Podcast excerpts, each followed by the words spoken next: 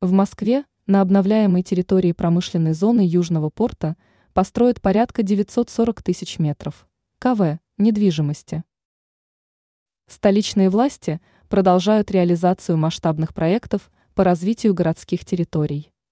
Земельные участки, которые используются неэффективно, после тщательных проверок специальных комиссий запускаются в хозяйственный оборот. Благодаря этому экономический потенциал столицы с каждым годом растет, создаются десятки тысяч рабочих мест и улучшается инфраструктура.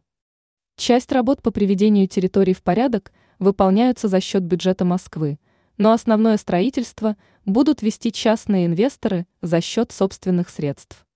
Как информирует ТАСС, на части территории промышленной зоны Южный порт будет возведено порядка 940 тысяч метров КВ различных типов недвижимости.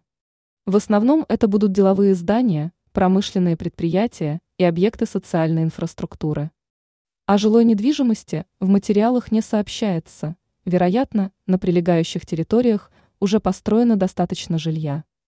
Ранее уже сообщалось, что в районе этой промышленной зоны будет отремонтировано и реконструировано 5 километров дорог.